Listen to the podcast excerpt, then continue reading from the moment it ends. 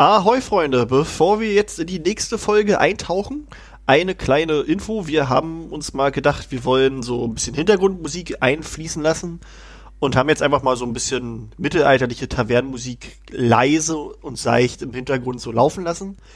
Äh, wir wissen halt nicht, wie es ankommt. Äh, wir finden die Idee an sich ganz schick. Ihr könnt uns ja einfach mal sagen nach der Folge, ob es okay ist, ob es nicht okay ist äh, oder ob einfach andere Musik daher sollte. Ähm, ja, wir freuen uns und jetzt geht's auch schon los.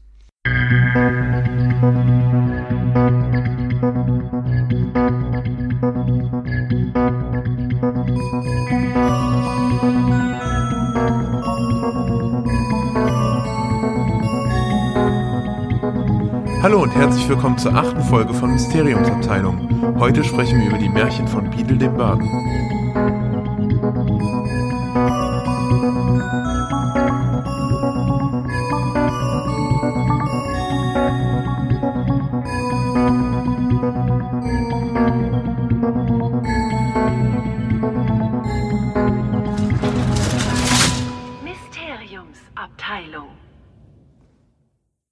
Hallo, liebe Freunde, wir sind's wieder, die Mysteriumsabteilung, Abteilung, euer Harry Potter Podcast mit Janine Hallo. und Krischi.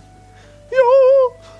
So, wir hoffen, ihr hattet eine schöne Woche. Wie geht's dir, Janine? Was, wie geht's dir? Hast du was Schönes gemacht?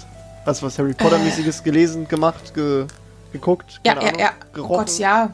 Natürlich was Harry Potter-mäßiges gerochen. Ja, so Duftkerzen oder so. Nee. nee, ich hatte, äh, ich habe eigentlich jeden Tag irgendein Harry Potter-Ereignis. Aber ähm, gestern hatte eine Freundin Geburtstag und da wurde Harry Potter-Zeug geschenkt und Harry Potter-Zeug ausgepackt und über Harry Potter-Zeug geredet und das war eigentlich ganz witzig. Mhm. Jetzt habe ich auch ein paar neue Sachen auf der Wunschliste stehen, das war schön. Sehr schön. Mhm. Sehr, sehr, sehr schön. Es ist auch schön zu beobachten, wie sich äh, eine Gruppe von 30-Jährigen gegenseitig mit Harry Potter-Zeug noch beschenkt. Wir kommen da irgendwie nicht mehr raus aus dem. Einmal gefangen, immer gefangen. Sagt man das so, ja? Äh, Keine Ahnung, ja. Ich denke mal, Klar, einmal gefangen, immer gefangen. Sagen wir jetzt so, die, ist jetzt so. die Sucht lässt einen nicht mehr los. Das stimmt, ja. Tja, naja. Freuen sich auch noch alle wie kleine Kinder über sowas. Das ist immer schön. Ja, klar, ich freue mich da auch immer drauf. Also, immer. Hast du was Pottermäßiges erlebt? Äh, jetzt muss ich gerade überlegen. Äh, also ich habe ich hab gestern das Stück Puffs gesehen, wo du ja letztes Mal drüber geredet hattest, was du ja Ja. noch als Skript lesen möchtest oder wo du Mhm. dabei bist. Da können wir nächste Folge vielleicht mal drüber reden. Das ist Auf jeden äh, Fall. Also für die, die es nicht wissen, das ist, ähm, obwohl wir es eigentlich schon mal hier angesprochen haben. Ja, Das erklär's ruhig nochmal, das dass ist halt ein Theaterstück.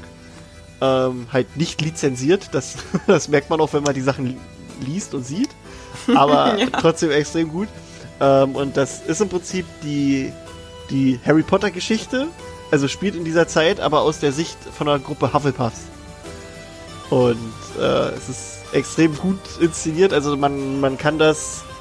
Also ich bin jetzt nicht nach New York geflogen, wo das spielt am Broadway, sondern man kann das ähm, auch online sich angucken. Und da habe ich es dann, dann gesehen und das ist, das ist einfach nur super. Das ist unfassbar lustig.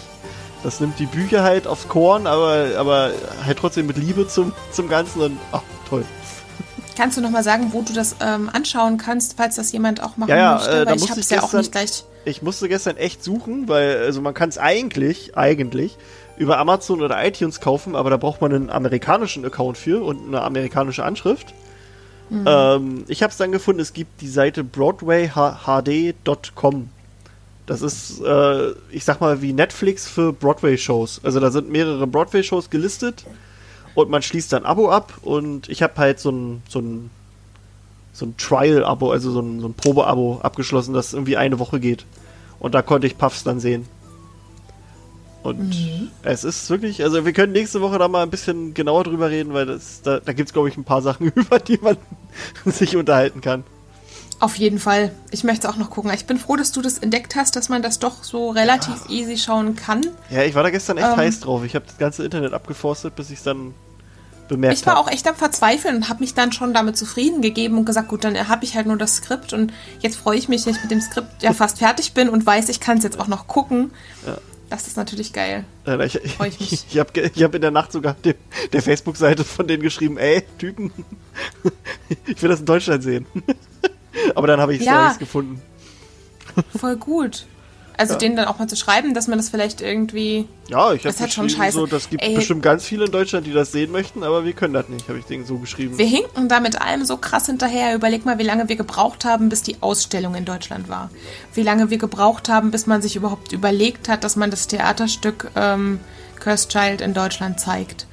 Ob- Kann man sich jetzt streiten, ob man das sehen will, aber das hat einfach so lange gebraucht, bis das hier ankam. Mich nervt das tierisch. Das hängt irgendwie immer alles so ein bisschen hinterher. Man ist dann gar nicht. Ähm, ich, mich ärgert das. Wir sind halt auch nur ein kleiner prozentualer Anteil an Menschen, weißt du? Aber wir sind doch die krassen Fans. Ja, klar. Du und ich alleine und, und Dorian auch. Wir würden doch schon. Ja, aber wir können halt nicht das, also, das Doch, ganze finanzielle. St Na gut, okay. Doch, doch. wir machen das. Ach so, Oh, ja. ja, Dorian. Äh, Dorian ist heute wieder ausgefallen. Allerdings ist er sicherlich bald wieder dabei. Falls ihn jemand vermisst, macht euch keine Sorgen. Wir sind immer noch zu dritt. Jawollo, Wir sind bald wieder im Trio hier am Start.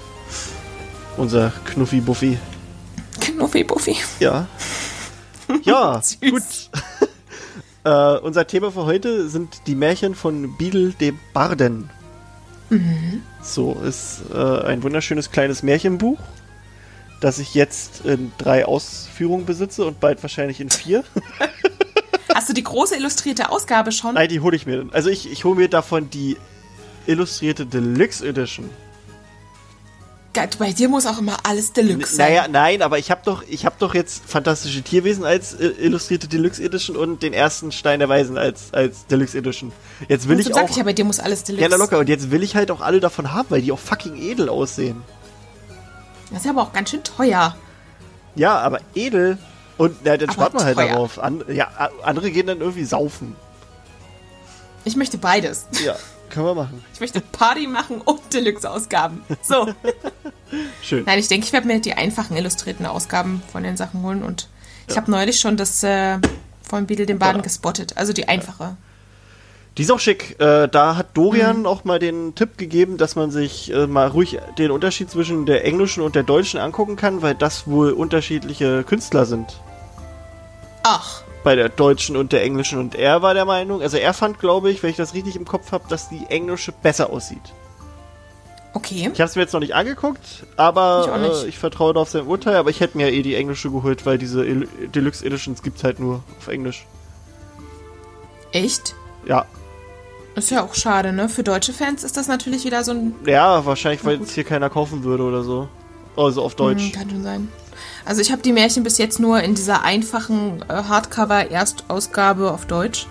Da lohnt sich das die Deluxe vielleicht auch tatsächlich vielleicht Ja. mal sich anzugucken im Englischen.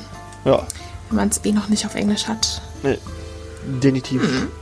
Also, es ist das Märchenbuch, das quasi eingeführt wurde mit Die Heiligtümer des Todes, weil es da an Hermine Granger vererbt wurde von Dumbledore.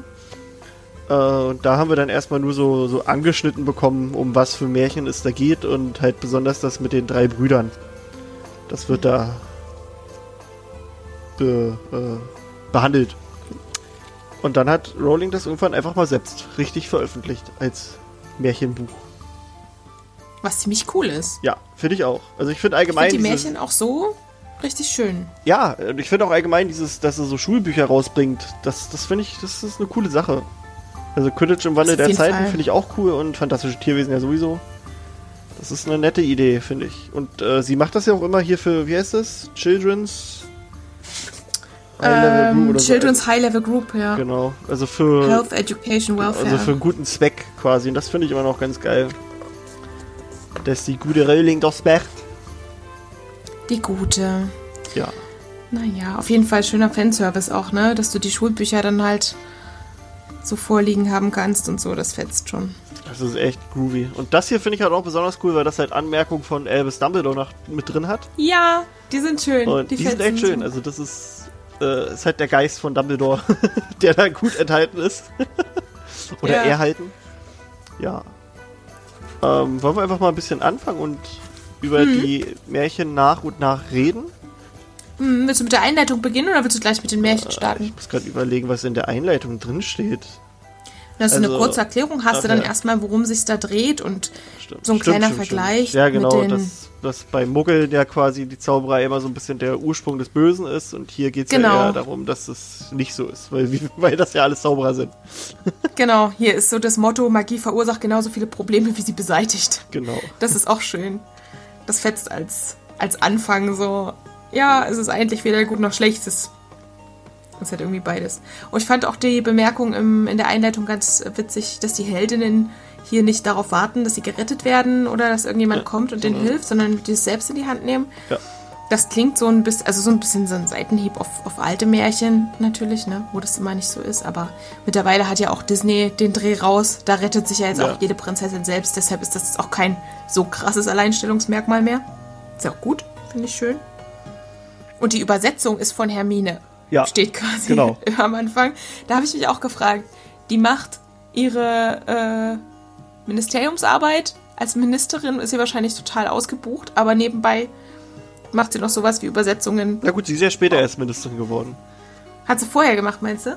Kann ja sein. Also hier steht ja nicht wann, von wann das ist, ne? Und äh, sie ist ja erst, ich glaube, Ministerin 2019 geworden oder so in der Geschichte. Oder 2018? Ich weiß gar nicht. Also jetzt erst, wenn man so Ja, will. ja. Also sie ist bei Cursed Child am Anfang noch nicht, also diesen 19 Jahre später ist sie noch nicht die Minis- Min- Ministerin. Das passiert dann ein oder zwei Jahre später, bin ich der Meinung. Ah ja. So, und davor war sie halt hier bei, erst bei äh, Kontrolle magischer Geschöpfe oder wie das heißt. Ne? Also wo es so um Elfenrechte und all so ein Shit geht und dann ist sie danach zu magischen Strafverfolgung ge gegangen. Ja, oder vielleicht hat sie das während ihrer Freizeit in Hogwarts gemacht. Die ist ja nochmal ein Jahr zurückgegangen und hat ihren Abschluss nachgeholt. Stimmt. Vielleicht hat sie da einfach Langeweile gehabt und hat sich gedacht, ich kann den Scheiß ja eh. Unterfordert. hat sie das mal eben gemacht. Oder hat ihr Kriegstrauma dadurch verarbeitet, Ja. indem sie sich in Übersetzungsarbeit gestürzt hat. Ja, genau so, nicht anders. Kann ja sein. Was steht noch drin in der Einleitung? Äh, die Anmerkungen von Dumbledore sind 1,5 Jahre vor seinem Tod entstanden. War noch erwähnt, um das irgendwie in den Kontext zu rücken. Und dass seine Anmerkungen zu dem Märchen mit den drei Brüdern ähm, wahrscheinlich absichtlich nicht vollständig sind, um bestimmte Ereignisse nicht schon vorher irgendwie irgendwo weiß ich nicht, zu beeinflussen. Also da wird irgendwie beschrieben, dass, dass da ganz offensichtlich nicht alles reingeschrieben worden ist, was er wusste, um eben dieses Wissen nicht der breiten Öffentlichkeit mitzuteilen, weil es ja vor seinem Tod alles noch ganz kritisch war mit dem Wissen um diese Heiligtümer und so. Der hatte ja da seinen großen Plan. Ja. Genau. Mehr ist da eigentlich auch gar nicht drin. Mir ist da noch was eingefallen. Hier steht ja zum Beispiel äh, in dem. Also mir ist, mir, ist, mir ist so eine Metasache eingefallen bei der Einleitung. Da steht nämlich mittendrin, äh, da geht es im Prinzip äh, äh, um den Tod von Dumbledore kurz in der Einleitung. Dass er das halt davor äh, quasi alles aufgeschrieben hat und dann hier, wer mit der Geschichte des jüngsten Zauberei, äh, Zaubererkrieges vertraut ist, in Klammern, zum Beispiel Ja. jeder, der alle sieben Bände über das Leben von Harry Potter gelesen hat.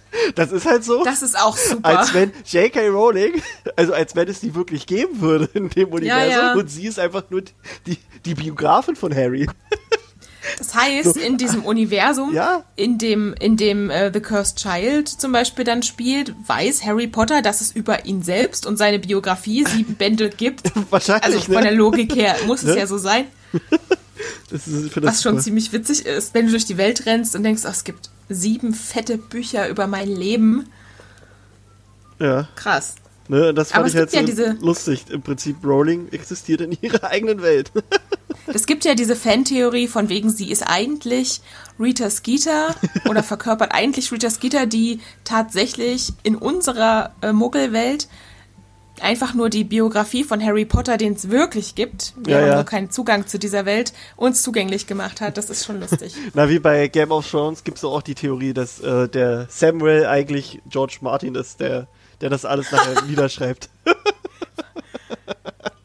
Stimmt, das habe ich auch mal gehört. Ist, also ich liebe solche Theorien. Das passt ja auch irgendwie Ja, ja, klar. krass. Also wie Er sagt ja nicht äh, auch, Herr dass der er das ja Buch auch äh, Song of Ice and Fire nennen Ja. will? Am Ende sagt er das doch. Das kann Er nennt seine Das weiß ich gar nicht mehr. Aber es, Der hat doch doch, in, also in der. Serie, in der Serie überlegt er ähm, nach einem nach einem Titel Ja, ja. für irgendwas, was er aufschreiben will. Ich bin, da, das ist schon so lange her. Ja, aber es ist, es und ist da halt sagt so, er auch. Und irgendjemand empfiehlt ihm, glaube ich, ja, wie wär's denn mit äh, Song of Ice and Fire oder sowas. naja. Da, da gab es auch eine Anspielung, eine Harry Potter Anspielung. Da wollte er ein Buch aus der verbotenen Abteilung, wo er da in dieser Zitadelle ist. Und wer Ja. ist sein Lehrer? Natürlich, natürlich der Typ, der Slughorn gespielt hat. das ist sein, sein Meister quasi. Oh, Und diese Szene, diese Szene ist so äh, wirklich so eine, so eine Anspielung an die Szene, wo, wo Tom Riddle ihn nach Horcruxen fragt. Geil. Oh, das muss ich mir nochmal anschauen. Er fragt die quasi nach einer verbotenen Praktik und nee, nee, nee, nee. Kannst du knicken. Super. Ja. Schön. Aber ja, Was fetzt. Das macht äh, Spaß. zurück zum Thema, wa? Es ist gut, dass wir immer so strikt bei unserem roten Faden bleiben und nicht so abweichen. Deswegen ist gut, dass wir uns ein übergeordnetes Thema nehmen und nicht direkt äh, alles einzeln planen. Ja. Ja, Ja. na gut. Erste Geschichte. Ja, der Zauberer und der hüpfende Topf.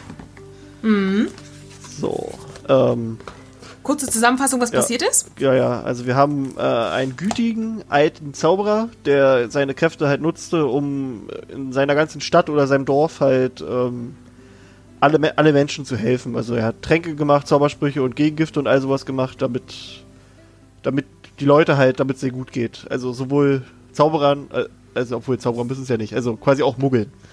So, der stirbt dann aber und hintermacht seinem, äh, hintermacht, hinterlässt. Vermacht. Hinter, er hintermacht. Vermachen und Er hinterlassen. hintermacht oder verlässt. Er verlässt seinen Sohn. Ein, Ein ähm, Topf. Genau, also sein Topf. Äh, mit einem so einem Zinnfuß. Oder nee, der hat den Fuß noch nicht, ne? War das da? Egal. Nee, nee, einem- nee, nee. Nee, Das genau. ist erstmal nur ein Topf, Und beziehungsweise da Kessel. drin ist quasi ein verpackter Pantoffel mit der äh, Aufschrift quasi, ich hoffe, dass du den niemals brauchen wirst. Ähm, tja, der Sohn, der fand das aber immer scheiße, wie sein Vati sich da verhalten hat und hat dann auch keinen Bock jetzt den Leuten zu helfen. Und dann kommt es halt, dass erstmal eine Dame bei ihm klopft und meint, äh, dass ihre Enkeltochter ganz viele Warzen hat und äh, dass ihr Vati, also sein Vater, quasi immer so ein, so ein Brei da in seinem Kopftoch, äh, Kochtopf, Mann, Kopftoch, Du bist ja heute gut unterwegs. ich weiß auch nicht, in seinem Kochtopf. Kochtopf äh, angerührt hat, äh, ob er da nicht was machen könnte. Und der Typ schickt die halt weg. Daraufhin wächst dem, dem Kochtopf auf einmal so ein, so ein Messingfuß. Und der springt halt rum und äh, der kriegt auch halt Warzen am ganzen Körper. Also am, am, am, äh, am Kesselkörper. seinem Metallkörper. So, genau. Ja, und da passieren dann noch so ein paar andere Sachen. Es kommen immer mehr Leute, die ihm um Hilfe bitten und er will halt nicht. Und der Kessel rastet halt immer weiter aus. Folgt ihm dann auch so, dass der Typ gar nicht mehr schlafen kann.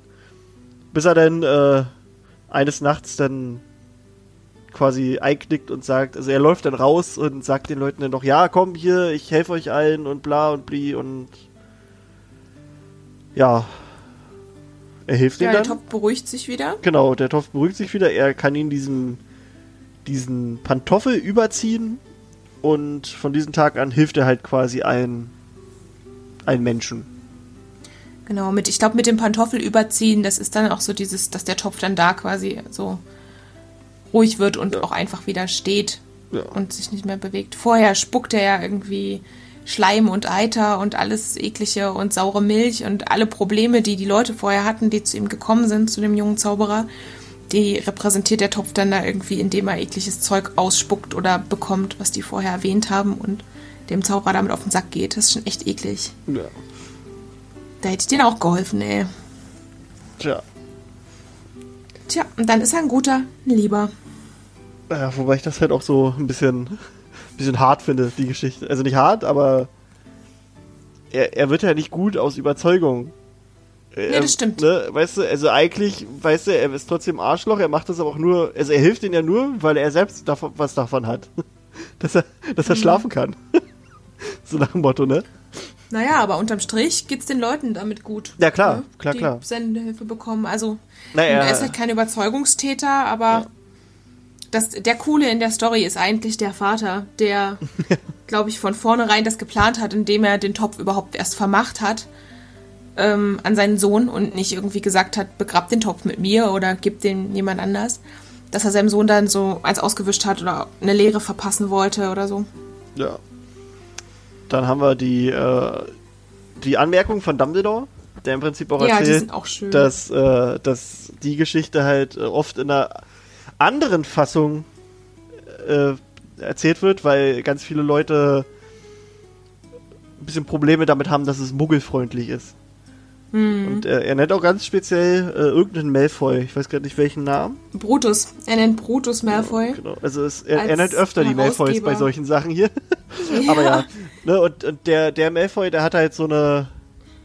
Ich finde gerade die, die Seite nicht. Also den Namen nicht. Er hat. Der hat eine Zeitschrift rausgegeben. Genau.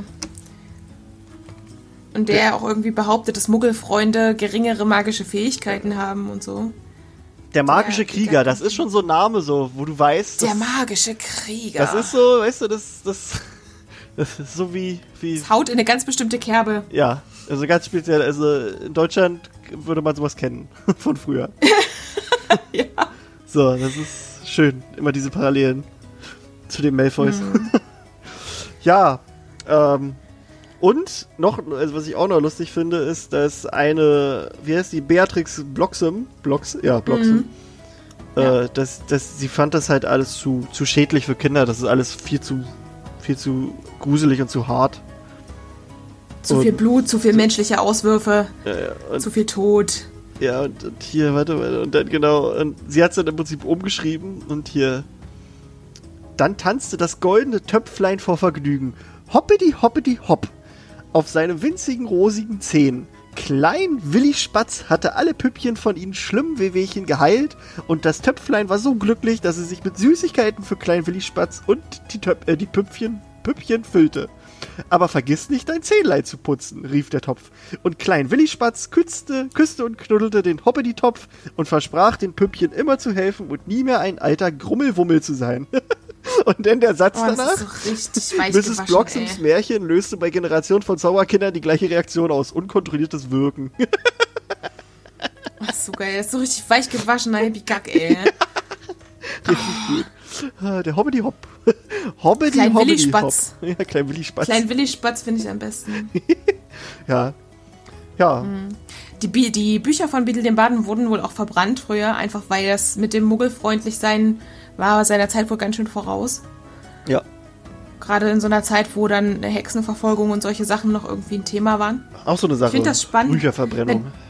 Ja, ich finde auch spannend, wie sie halt diese Rezeptionsgeschichte quasi erfunden hat dazu, ne? Mit diesem, dass im 16. Jahrhundert die Märchen abgeändert worden sind zu einer Variante, wo der Topf die Zauberer schützt vor bösen Muggeln, die mit Heugabeln und so Ja. weiter kommen und die dann frisst, weil die den Zauberer bedrohen.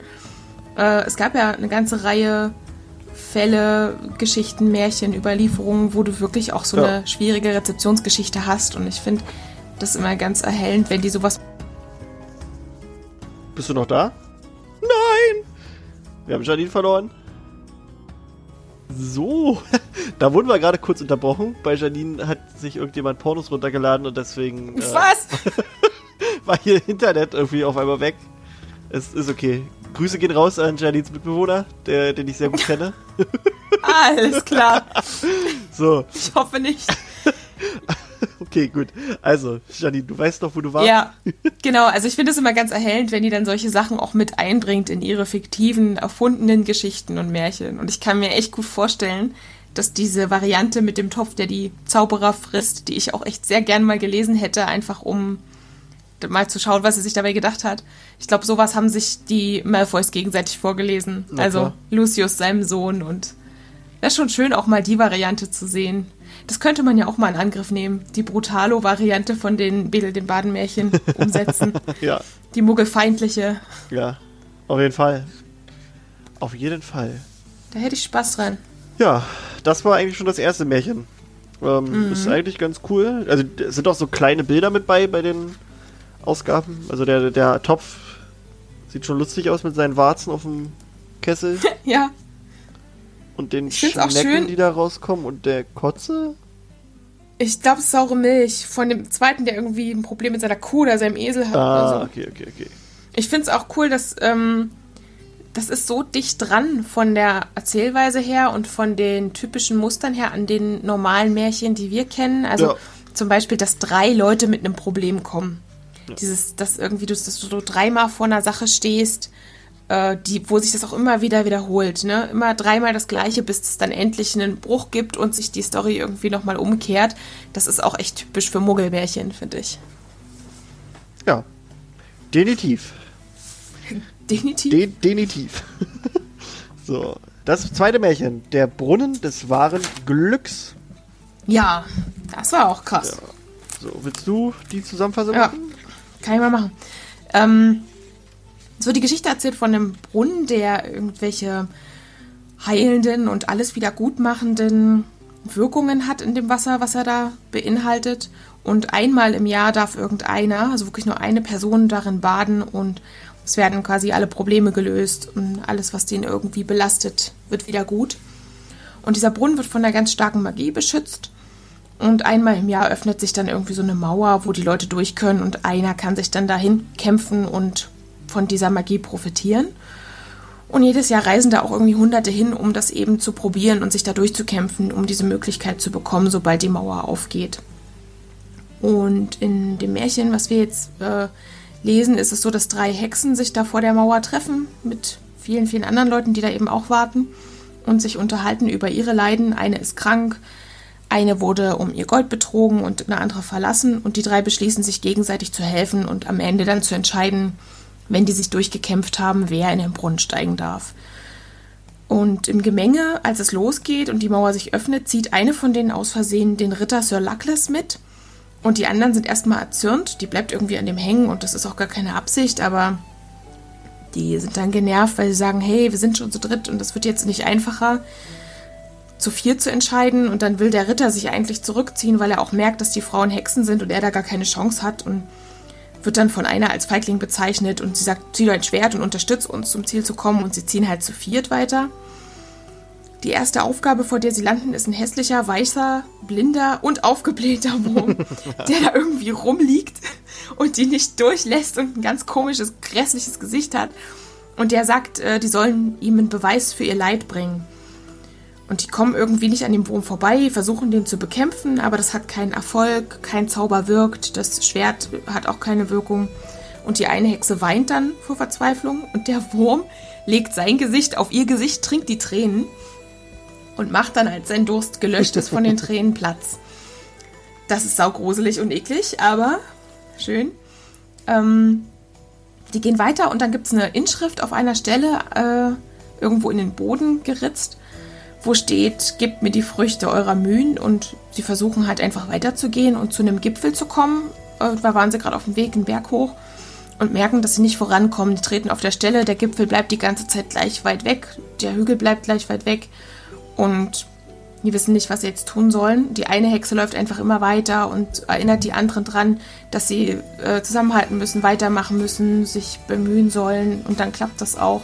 Und die schwitzt dabei, ihr Schweiß fällt auf den Boden und dann kommen sie voran. Also das war quasi an dem Punkt der Preis. Äh, sie kommt zum Gipfel und dort steht der Brunnen. Und bevor sie aber den Brunnen erreichen können, müssen sie noch über einen Bach, der sie behindert. Und im Bach liegt ein flacher Stein, auf dem steht, gebt mir den Schatz eurer Vergangenheit. Der Ritter versucht irgendwie auf seinem Schild rüberzukommen, eine versucht zu springen, das klappt alles nicht. Und die eine schnallt dann, dass sie ihre Erinnerungen mit dem Zauberstab aus ihrem Kopf ziehen muss. Und sie gibt die Erinnerung an den Mann, der sie verlassen hat, in den Bach. Die gleiten dann davon. Dann sind sie beim Brunnen angekommen und reden darüber, wer jetzt drin baden darf. Die Kranke kriegt plötzlich irgendwie einen Zusammenbruch und leidet ganz schlimm. Die, andere wollen, die anderen wollen sie aufheben und zum Brunnen schleppen, aber die hat solche Schmerzen, dass sie sagt, nee, lasst mich hier lieber sterben. Und eine der anderen Hexen sammelt dann die Kräuter, die um den Brunnen herum wachsen. Und die Kräuter heilen sie dann auch, die Kranke. Ähm, dann wird weiter diskutiert. Wer darf jetzt in den Brunnen steigen? Wer hat das Recht oder wer braucht es am nötigsten? Und dann stellt sich eigentlich raus, dass die eine ja eh keine Erinnerung mehr an ihren Ex-Typen hat und deswegen eigentlich nicht mehr leidet. Die hat sie ja in den Bach gegeben. Die andere ist nicht mehr krank, weil die Kräuter sie völlig geheilt haben. Die, die bestohlen worden ist, hat beschlossen, noch mehr von den Kräutern zu sammeln und damit halt Geld zu machen, weil das ja anscheinend super krass heilende Wirkungen hat. Und der Ritter soll dann im Brunnen baden, weil der wohl noch der Einzige ist, der da irgendwie von profitiert. Und der steigt in den Brunnen, ähm, kommt wieder raus und irgendwie fühlt er sich glücklich und total von allem Leid befreit und macht der, die verlassen worden ist von ihrem Typen, einen Antrag. Die sagt auch gleich ja und alle ziehen glücklich ab. Und am Ende erfahren wir noch, dass auf dem Brunnen gar kein Zauber liegt, aber das erfahren die Protagonisten ja nie. Das ist auch schön. Der Weg ist das Ziel. Ja, voll gut. Ja. Also ich fand das mit den Erinnerungen total schön, dass sie die nicht mehr hat und eigentlich dadurch dann, das war auch dann schon absehbar, dass die Kranke geheilt wird, ist auch okay, aber dass die andere einfach ihr Problem löst, indem die die Kräuter vertickt, das ist irgendwie so eine, so eine semi-romantische Märchenlösung, finde ich. Also, hm. Wäre halt schöner gewesen, sie hätte irgendwas erlebt, Das halt wo der sie sagt, so, ach, kapitalistische äh, das Blick Geld da drauf. macht's nicht. Ja, du löst das nur, indem du eine geile Geschäftsidee hast. Auch nicht schlecht. Ja, es hat irgendwie gefetzt, das Märchen. War, war auf jeden Fall schön zu lesen, hat Spaß gemacht. War auch spannend, finde ich. Das äh, wird übrigens auch von, von Brutus Malfoy, äh, äh, nee, Quatsch, von seinem Nachkommen von Brutus Malfoy, also von, Lucius Malfoy, oder? unseren Ja. Spacko, den wir kennen. Äh, der hat auch ver verlangt, dass das aus Hogwarts gestrichen wird. Äh, unter der Begründung, jedes fiktionale oder nicht fiktionale Wert, das, äh, Werk, das die Vermischung von Zauberern und Muggeln beschreibt, sollte von den Bücherregalen von Hogwarts verbannt werden. Ich wünsche nicht, dass mein Sohn dahingehend beeinflusst wird, dass er die rein die Reinheit seiner Abstammung besudelt, indem er Geschichten liest, die eine Ehe zwischen Zauberern und Muggeln propagieren. Und dann steht da, äh, dann steht da im Prinzip so, dass, dass Dumbledore ihm dann halt gesagt hat, hier, ne, geht nicht. Also erklärt ihm halt auch, dass es eigentlich keine Reinheit des Blutes mehr gibt, gibt weil die alle schon längst unrein sind. Das finde ich halt auch so Und nett. nur versuchen, das zu verbergen, das ist auch. Äh, Das sollte mal einer der Freundlicher ganzen. Todesser-Fans erzählen. Dass die Oh, alle. oh, oh. oh, oh, oh, oh. ähm, ja, und am Ende hier so, der. Warte, warte, genau, genau. Der Briefwechsel markierte den Beginn von Mr. Malfoys langer Kampagne, mich meines Amtes als Schulleiter von Hogwarts zu entheben und meiner eigenen Kampagne, ihn seiner Stellung als Lord Voldemorts bevorzugter Todesser zu entheben. Schön. das ist echt so geil. So eine kleine Fehde entbrannt wegen irgendeiner Märchengeschichte, die Das ist so gut. einer scheiße findet und der andere nicht. Ja. Ich finde auch die Erzählung von Dumbledore geil, dass die das zu Schulzeiten als Theaterstück aufführen sollten. Und er war der Special Effects Master. Ja, und das ist alles im Drama versunken, weil die, die den Ritter und die Hexe, die am Ende von ihm den Antrag kriegen, spielen, irgendwie vorher ein Paar waren und dann nicht mehr. Und die haben dann das ganze Stück irgendwie im Chaos versenkt. Und das hat, glaube ich, mit einem Großbrand sogar geendet. Ja, ja, weil der Typ, der den, genau, weil, weil der Wurm eigentlich kein Wurm war, sondern ein vergrößerter Erschwinderin, der dann So die denn da geil. alles abgefackelt hat. Die Konsequenz war, dass Dippet äh, verboten hat, Märchenaufführungen in Hogwarts durchzuführen. und das ist bis jetzt quasi Regel in Hogwarts, dass das einfach nicht stattfindet. Das würde ich gern bei Fantastische Tierwesen sehen im dritten Teil. Das Theaterstück Oder, oder im vierten. Na klar, dann stell dir mal vor, als. Erinnerung. Ja, Hagrid und Tom Riddle spielen da mit. Nee, es war ja zu Dumbledores Schulzeit. Nee, nee, nee. Er war Lehrer, bin ich der Meinung, steht hier. Ja? Ja, ja, weil Also- er als Verwandlungslehrer, die, die Lehrer sollten ja helfen. Er als Ach so. Verwandlungslehrer und, und doch, doch, das steht da irgendwo im Text, dass er zu der Zeit Verwandlung unterrichtete. Ja, hier. Ich war damals ein junger Lehrer für Verwandlung und Herbert, Ah. Herbert, so war der, der, der, hieß der Lehrer, der, der Kräuterkundelehrer, äh, beauftragte mich mit den Spezialeffekten. Genau. Ach so, ich, siehste, ich habe das total falsch verstanden. Ich habe da gedacht, er hat da auch irgendwie. Dachte ich auch ursprünglich, da habe ich schon überlegt, wie, wo, wo kann ich das hier einordnen? Oh Gott, oh Gott. Ja. Ja, aber dann haben wir vielleicht wirklich eine Chance, dieses Theaterstück zu sehen. Das wäre schon schön. Das ja cool, ne? Das wäre cool. Würde ich mich sehr drüber freuen. Ja. Das ähm, mit dem Brunnen ist, äh, so steht's hier, wohl das ähm, populärste von Beatles Märchen. Äh, mach mal Seite 32, 33 auf. Oh, jetzt Da- zeigst du mir wieder irgendwas. Da ist ein. Bild von dem Brunnen. Warte, warte. Warte, warte, warte. Ja, ja, das ist ein Bild von dem Brunnen Warte. und dann siehst du es auch schon selber. Ja. Ah, oh. Ha, oh. Ja, die, wer das Buch hat, kann ja jetzt mal mitschauen Ja, und mal gucken, was er entdeckt. 33, 32. Das ist ein, warte mal jetzt. Warte, äh, red mal, nee, ach egal, brauchst du nicht. Ich kann schnell im Internet. Wolltest du gerade irgendwas Spannendes raussuchen? ja, aber das kann ich auch im Internet schnell gucken, da muss ich den nicht rausholen. Das klingt so schön. Das klingt seltsam, wenn du das sagst. Ja, ja. Ich weiß nicht, ob ich das möchte. Wir brechen jetzt hier ab. Warte, 2, 3, 4. Nee, haut nicht hin. Oder? 1, 2, 3, 4. Nee, nee, nee, haut nicht hin. Hast du gerade irgendeine ja, Wahnsinnstheorie? Ich, nee, ich nee, keine Theorie, aber nur ein Einfall. Also wenn man sich den, den Brunnen anguckt, dann sieht man, äh, dass auf, da sind halt mehrere Symbole drauf, auf diesen Schüsseln, wie nennt man das, auf den Ebenen. Hm. Und auf der untersten ist halt das Heilig, also das Zeichen der Heiligtümer des Todes eingraviert. Das ist mir nicht aufgefallen, glaubst du es? Tja, und ich gucke nicht zum ersten Mal in das Buch rein. tja. Das komme ich mir richtig, richtig blöd vor. Und nee, ich hatte gerade nur so überlegt, so, äh, das könnte ja vielleicht der Elderstab sein, so, also symbolisch gesehen wegen diesen Huckeln, aber der Ja, hat viel ja. mehr Huckel. Das wäre natürlich geil gewesen. Ja, Ich glaube, das ist äh, entweder, es ist glaube ich ein Drache einfach. Soll das Ja, ja, der hat ja auch. Flügel da und so. Ja, und oben der Drachenkopf und so. Ja, ja, und unten der Schwanz, ja, ja. Aber Wer warum, weiß, warum. warum ist da dieses Symbol drauf? Was hat das jetzt mit den Heiligtümern zu tun? Naja, wenn du. Es gab noch einen vierten Bruder, der hat den Brunnen gemacht. der hat den Brunnen bekommen. Er hat gesagt, ähm, ich will was, was keine Macht hat, aber wo alle glauben, dass es Macht hat. Okay, ich gebe dir einen Brunnen. Ja. Nee, ich kann mir vorstellen, dass es äh, was damit zu tun hat, dass du ja dem Brunnen zuschreibst, dass er irgendwie alle deine Probleme löst und so wahnsinnig übernatürliche Fähigkeiten hat, dass die Leute vielleicht gedacht haben, dass es irgendwie damit zusammenhängt oder so. Das sind ja noch mehr, da sind ja auch Runen. Mhm. Also auf diesem Rand direkt sind Runen. Aber was ist das ganz oben? Also auf der obersten Schüssel. Also ich hätte gesagt, guck mal, ich glaube, das unten, also direkt über den Heiligtümern des Todes, Ja. was auch in der Spitze da ist, das ist, glaube ich, das Zeichen für den Planeten Jupiter. Das ist Ähm, quasi das- die, was so runenmäßig aussieht, ne? Ja, genau. Das Ja. auf der Ebene darüber, über dem Auge, ist, soweit ich mich erinnere, Merkur Mhm. oder Venus, wenn ich jetzt nicht falsch liege. Ich glaube Merkur. Und darüber, nee, das darüber ist Jupiter. Also, nee, Saturn, Merkur, Jupiter, das sind die Planeten. Ganz oben ist, glaube ich, Mars, oder? Also Männlichkeitszeichen, ja, ist das nicht Mars? ja, ist Mars. Weil wir, wir Genau. uns doch. Aber was ist das da unter? Also unter dem Mars? Das ist, glaube ich, so ein, so ein, ah, ich habe das schon mal irgendwo gesehen. Das sind so Mondphasensymbole, wenn ich mich Okay. nicht irre. Jetzt überlege, können wir uns ja mal. Da können wir eine ganze Folge mit äh, füllen, was das hier ist. was, was das Ich zu glaube, so hat sich Hermine gefühlt, als sie das erste Mal dieses Buch, nachdem sie Ja. es geerbt hatte, durchgegangen Aber ist. dann hätte sie ja da schon das Zeichen der Heiligtümer entdecken müssen. Wenn diese Zeichnung in dem in der Fassung schon drin gewesen wäre, oder? Vielleicht ging es ihr wie mir. Und sie hat sie gesehen. Nicht gesehen. ja. Das Sie äh, hat kann, einfach nicht gesehen. So, warte, ich kann jetzt hier Licht ins Dunkel bringen. Und zwar das ganz oben auf der ersten Schüssel sind Sonne und Mond direkt Okay. nebeneinander. Ähm, dann äh, von oben gesehen, das ist Mars, genau Mhm. wie du gesagt hast. Darunter kommt Jupiter. Darunter, das ist Merkur und ganz unten über den Heiligtümern des Todes, genau, ist Saturn. okay.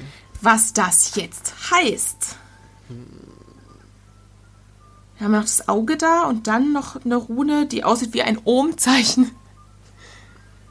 Ja, ist das nicht. Nee, Omega nicht, ne? Nee, sieht aus wie Ohm, also wie diese Ja, Spannung. ja, ich weiß, aber wie sieht denn das Omega-Zeichen aus? Sieht das nicht so Äh, aus? Doch, das könnte auch das Grekum Omega. gemacht, aber Omega-Symbol. Das sieht auch so aus. Das ist das Omega-Zeichen. Alpha und Omega. Hm. Tja, was sagt uns das jetzt? Aluhute Und das aufsetzen. Auge? Na gut. Ja. Können wir, können, vielleicht fällt uns ja in einer späteren Folge was ein. Oder vielleicht fällt euch ja was ein, liebe Zuhörer. Also, ich kann mir vorstellen, dass irgendeiner von unseren Zuhörerinnen oder Zuhörern jetzt gedacht hat, ja klar, das ist genau. Dann schreibt uns das bitte. bitte, wir wollen gerne wissen, was es bedeutet. Ja. Also bestimmt steht es auch irgendwo im Internet, aber wir, wir gucken gerade nicht. So. Man kann auch mal selber denken. Ja. Finde ich ganz schön, so eine Ne? Sachen selber zu denken. Und dann kann man ja immer noch im Internet gucken und dann sieht man, geil, habe ich ganz genauso gesagt. Oder äh, fuck. Oder, oh, die wissen ja gar nichts. Das Internet ist dumm, ich hab's Ja. viel besser. Naja, Des schön. Hexers haariges Herz. Jetzt gucke ich mir erstmal die Illustration vom haarigen Herz an, bevor du mir jetzt sagst, da ist auch ein Symbol drauf. Da, also da habe ich nichts gesehen. Ja, ist auch nichts. Das sieht ekelhaft aus. Ne, ein behaartes Herz. Bäh. Okay. Na, erzähl mal, was passiert. You're Harry Hart. so, äh, was? Nein, ähm, äh, tja, wir haben einen jungen, hübschen, talentierten Hexer. Der äh, hat halt gesehen, dass all seine Freunde halt, wenn sie sich verlieben und so, halt komisch werden, sag ich mal. Also, so sieht er das. Äh, und dass sie sich halt unter ihrer Würde verhalten. Und der findet das halt richtig scheiße und beschließt daher, dieser Schwäche der Liebe nicht zum Opfer zu fallen. Und er macht halt eine er macht etwas, quasi ähm, ein Akt der dunklen Künste, was erstmal nicht genau betitelt wird. Mhm. Ähm, davon weiß halt keiner so richtig, was, was Sache ist. Und äh, er, ja, also alle seine Freunde und so, die kriegen dann auch irgendwann Kinder und er sieht das und findet das auch alles kacke. äh, na, ist ja so. Positiver Typ, ja. Ne? Der ist ein sehr positiver, ist so ein grumpy Typ. Ähm, und dann sterben auch seine Eltern, glaube ich, ne? Und er erbt alles. Mhm. Und er findet es gut. Der, ja. ist, der fühlt sich richtig gut. Genau, und er ist da jetzt, jetzt quasi der dicke Pascha. Ähm, und hat dann das Schloss für sich. Genau, ja. er hat dann das Schloss für sich und denkt halt einfach, er ist der geile Typ und dann kriegt er aber mit, wie seine Bediensteten, seine Diener sich halt über ihn so ein bisschen äh, unterhalten und halt meinen, dass das ist doch schade, dass er keine Frau hat und so. Und die bemitleiden ihn im Prinzip so. Und das hat halt seinen, seinen Stolz verletzt, dass er halt gesagt hat, er, er heiratet jetzt eine Frau einfach aus, also um eine Trophäe zu haben. Und das soll dann mhm. halt auch die hübscheste, die, die talentierteste und wahrscheinlich auch noch eine Reinblüterin sein oder so. Ja, ja, ähm, und, und, reich auch. Genau, und reich. Und äh, tja, wie es der Zufall will, findet er genau an dem Tag eine. Kommt eine vorbei, weil die ihre Eltern besuchen will im Dorf. Ja, ja genau so nach dem Motto. Ähm, ja, Tatsache, um ihre Verwandten zu besuchen. Äh, sie war eine Hexe von erstaunlichem Geschick und besaß viel Gold. Ihre Schönheit war so groß, dass sie das Herz eines jeden Mannes rührte, dessen Blick auf sie fiel. Ja, der Typ, der umgarnt sie dann halt. Äh, sie findet das auch irgendwie schön, aber merkt schon, dass da irgendwas noch so im Argen ist. Ähm, dann lädt er halt zu einem großen Fest ein. Zur Ehren der Jungfrau, wo sie dann dabei ist. Und sie sagt dann halt, ja, hier, ähm, also er versucht sie mal zu umgarnen und sie sagt auch, das sind schöne Worte, aber du meinst sie halt nicht so richtig. Äh, zeig mir doch mal, warum. Oder zeig mir, dass ihr ein Herz habt, so nach dem Motto. Mhm. Dann geht er halt mit ihr nach unten in seinen, in seinen, keine Ahnung, Kerker, in sein Verlies, holt aus einem verzauberten Kristallkasten sein pochendes Herz. Und das ist aber dann schon, weil es so, so lange von Liebe entfernt war, war es, ist es schon. Warte, wo steht das hier? Vertrocknet ist es. Genau da, vertrocknet und mit langen schwarzen Haaren bedeckt. Äh, die Alte findet das halt überhaupt nicht geil und meint halt, das Herz soll wieder dahin, wo es herkam. Der Hexer macht es dann auch sofort, holt seinen Zauberstab raus, öffnet den Kristallkasten, öffnet seine eigene Brust und setzt das haarige Herz wieder ein. Das Herz kommt aber nicht so richtig drauf klar. ähm, und der Hexer tötet daraufhin einfach die Alte, weil er quasi ihr Herz haben möchte. Mhm. Und die ganzen Leute, die halt bei dem Fest sind, kommen dann runter, weil sie merken, dass die halt schon seit Stunden weg sind und finden halt den, den Hexer vor, wie er quasi über dem Leichnam der Alten äh, hockt und quasi ihr, ihr Herz in der Hand hält und es sich dann selbst. Also er, er reißt sich dann sein eigenes Herz heraus mit einem Messer und stirbt dann selber vergiss nicht die wichtige Stelle, wo er an dem Herz leckt. Geil, das ist das, das ist so ja. krass. Ja. Das ist, also, das, ist das Allerwichtigste. Das Kindern vorliest, alter Falter. So. Ja. Das erinnert mich so ein bisschen an, an diese schönen äh, deutschen Märchen zum Einschlafen. alle, wo alle mm. sterben oder so. Schön ist auch die Anmerkung dann von Dumbledore, dass es äh, kaum Kritik von der magischen Welt an diesem Märchen gibt, obwohl das ja so grausam ist, unverändert. Ähm, das hat nicht so eine aufregende Rezeptionsgeschichte hinter sich wie die, wo äh, Muggelfreundlichkeit propagiert wird. Finde ich auch total cool. Also, was ist denn das? Ja. Naja. Na, außer das ist wohl die, das Grausamste. Die, ja, außer die Beatrix, äh, die halt schon dieses Hobbity-Hobby äh, Märchen gedichtet hat, die meinte auch, sie hat sich nie davon erhol äh, erholt, dass sie mit, mit angehört hat, wie, äh, wie ihre Tante ihrem Cousinen das und Cousins das erzählt hat und Und mhm. ihr, ihr, fällt auch einfach jetzt nichts mehr ein, was sie da, wie sie das besser machen könnte. die Olle, ey. Die Märchenvarianten von ihr würde ich auch. Ja. Nee, die würde ich nicht lesen wollen. Nee, nee. Da, da kotzt du Nicht gruselig.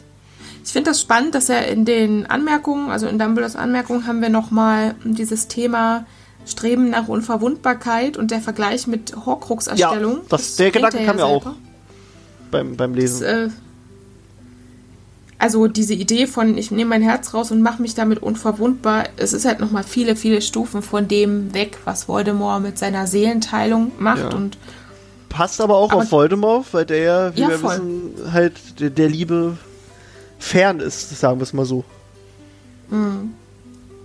also ich finde auch, das ähm, hat da ganz viele Parallelen und ist so eine Vorstufe Ja, von dem, was wir später da auch erleben, so dieses Streben nach Unverwundbarkeit und Macht Ähm, und so. Wo ich aber gerade Voldemort gesagt habe, wollte ich nur noch mal einwerfen, es ist ja so ein, von vielen so eine Annahme, dass also wir wissen ja in, durch die Bücher, dass Voldemort keine Liebe empfinden kann. So sagt Ja. sagt ja Dumbledore auch ganz oft. Ähm, und da ist halt die Annahme, dass das der Grund ist, weil er quasi durch Liebestrank gezeugt wurde.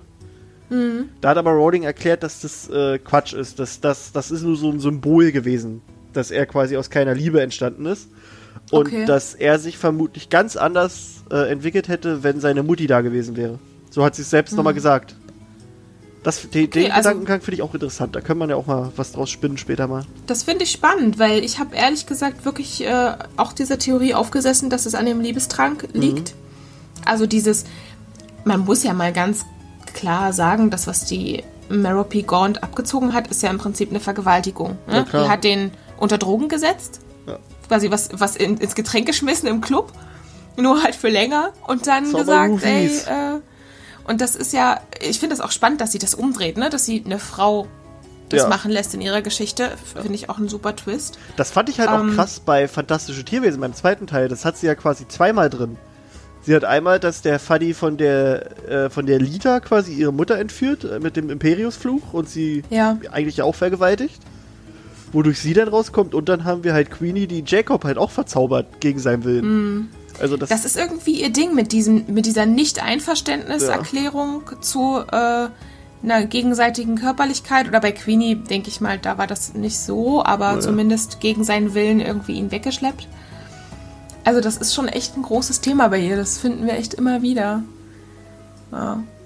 Also ich hätte mir schon denken können, es wäre für mich im Bereich des Möglichen gewesen zu sagen, sowas ist der Grund, warum das Kind äh, keine Liebe empfindet. Weil wenn du, wenn du das zum Beispiel halt versuchst, in die Realität zu übertragen, dann gibt es ja auch dieses Phänomen, dass man halt sagt, Kinder, die unter solchen Umständen entstanden sind, ohne dass das halt meistens dann die Mutter wollte, ist natürlich schwierig, dem Kind irgendwie Ja. auch die Gefühle entgegenzubringen, die es eigentlich braucht. Ne? ja. Ich weiß nicht, ob in meiner Vorstellung hätte sich das vielleicht nicht so anders entwickelt, wenn die Merope da gewesen wäre. Obwohl die hat ja den Tom geliebt, den Vater, deshalb vielleicht doch. Naja, Es war ja nicht so rum, dass sie hat ja auch trotzdem ihr Probleme Kind hat damit. geliebt, sonst hätte sie halt nicht darum gekämpft, dass er noch zur Welt kommt. Ja, stimmt, stimmt. Da ist es ja einfach andersrum. Sie hat ja auf jeden Fall den Vater geliebt und auch äh, das Kind geliebt. Das hätte, ja, doch, kann sein, dass sich das alles anders entwickelt hätte. Wie tragisch. Dann wäre er vielleicht ein super cooler, äh, freundlicher Zauberer geworden. Ja. Der alle mit Liebe überschüttet. Das stell dir mal vor, Alter. Der wäre dann irgendwie so das genaue Gegenteil geworden, irgendwie so ein extremer Hippie. Aber mit der Optik, die er jetzt hat, trotzdem. Aber dann trotzdem mit so einem Blumenkranz drauf. so ja. der Platte. So wie er jetzt aussieht, mit diesem Schlangengesicht Ja. und so bleich und mit diesen ekelhaften Fußnägeln, Und so die Flower ich Power. an dieser Stelle erwähnen muss. Ja, Flower Power Klamotten dann so. Ja, und so Wolle Petri Armbänder den ganzen Arm hoch und also Freundschaftsarmbänder von seinen Fans. Volti Petri. Wolle Petri. schön. Das wäre wär Wunderschön. schön gewesen, hätte der, der Junge ein schönes Leben gehabt. Ich hätte es ihm Da, gegönnt. da können wir ja mal, wir können ja mal eine Folge so machen, um, wo es um Gedankenspiele geht. Da können wir ja mal. Ja, wie hätte Sachen die sammeln. Buchreihe ausgesehen, Genau. wenn er einfach alle Leute mit seiner Genau. äh, Weltanschauung penetriert hätte, die von Liebe und Genau. äh, alle müssen miteinander und wir offenbaren uns den Muggeln komplett.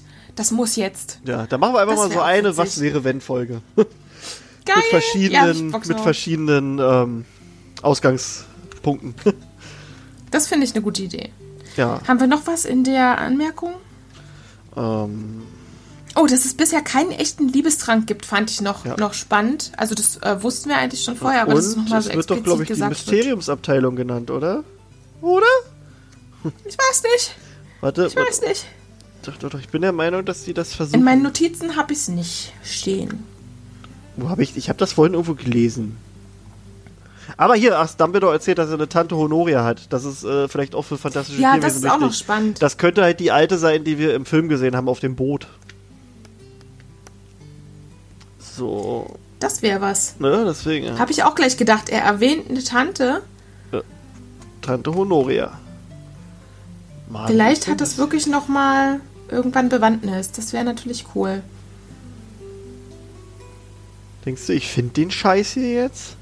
Ich glaube nicht, dass die da die Mysteriumsabteilung erwähnt Ich bin haben. der Meinung, ganz kurz wird irgendwo noch erwähnt, dass sie das da untersuchen. Kann aber auch sein, dass ich das gerade durcheinander bringe, weil ich gestern noch einen Text über die Mysteriumsabteilung gelesen habe. Ich kann mir das vorstellen, weil mir ist ehrlich gesagt davon nichts untergekommen. Naja, gut. Achso, und hier noch die Beschreibung, weil wir haben ja manchmal bei Harry Potter den Begriff Hexenmeister oder nur Zauberer. Wird das hier auch erklärt. Also in der Geschichte ist der Typ ja hier, der mit dem haarigen Herz, ist ja ein, Hexenmeister. So wird er beschrieben. Und hier äh, ursprünglich bezeichnete er einen Menschen, der im Duell und allen Kriegszaubern bewandert war. Er wurde auch als Ehrentitel an Zauberer verliehen, die kühne Taten vollbracht hatten, ähnlich wie Muggel manchmal für tapfere Handlungen zum Ritter geschlagen wurden. Äh, und dann gibt es hier aber noch, ähm, heutzutage verwenden Zauberer den Begriff Hexe auf zweierlei Art. Für einen Zauberer von ungewöhnlicher, grimmiger Erscheinung oder als Titel, der auf besondere Fähigkeiten oder Leistung verweist. So war Dumbledore selbst Großmeister des, äh, Großhexenmeister des Zaubergammots. So, nochmal. Aha. Nochmal.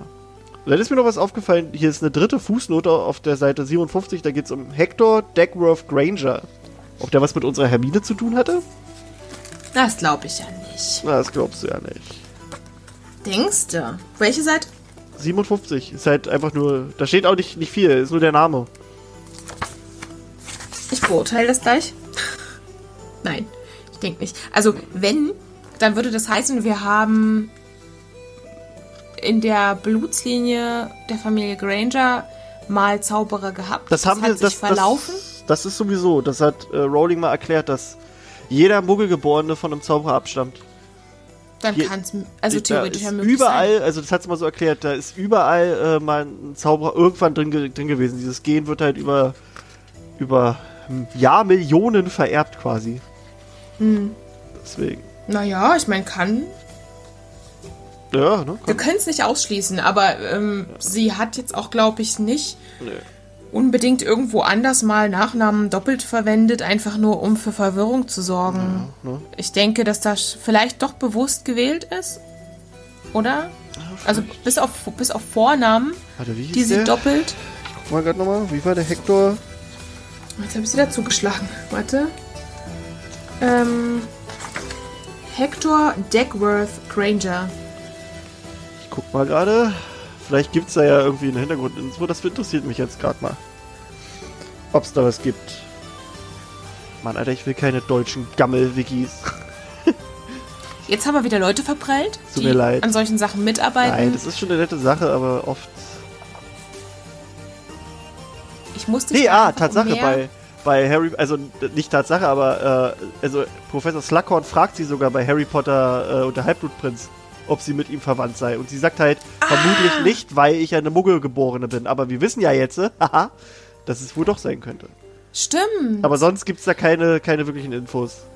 Aber wir wissen ja, dass, dass Rowling wirklich echt selten mal aus Zufall sowas Ja. einstreut und das dann halt nicht aufgeht oder irgendwo hinpasst. Also gerade wenn man das nochmal alles liest im Erwachsenenalter, merkt man ja, dass sie ganz viele solche Sachen eingestreut hat.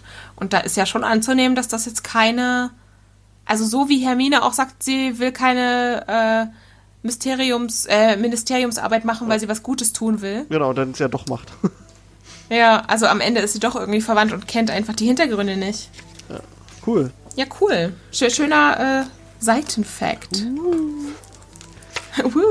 Wir finden hier ganz viele Sachen, du. Äh, sag's Rabbity und der gackernde Baumstumpf. Also wir können weitermachen, oder? Oder hast du noch was Äh, zu... warte mal, ich hab. wo- ich Zum haarigen. Herz. Da, da, da. Da, na, na. Mhm. Du bist ein ich Herz, Harry.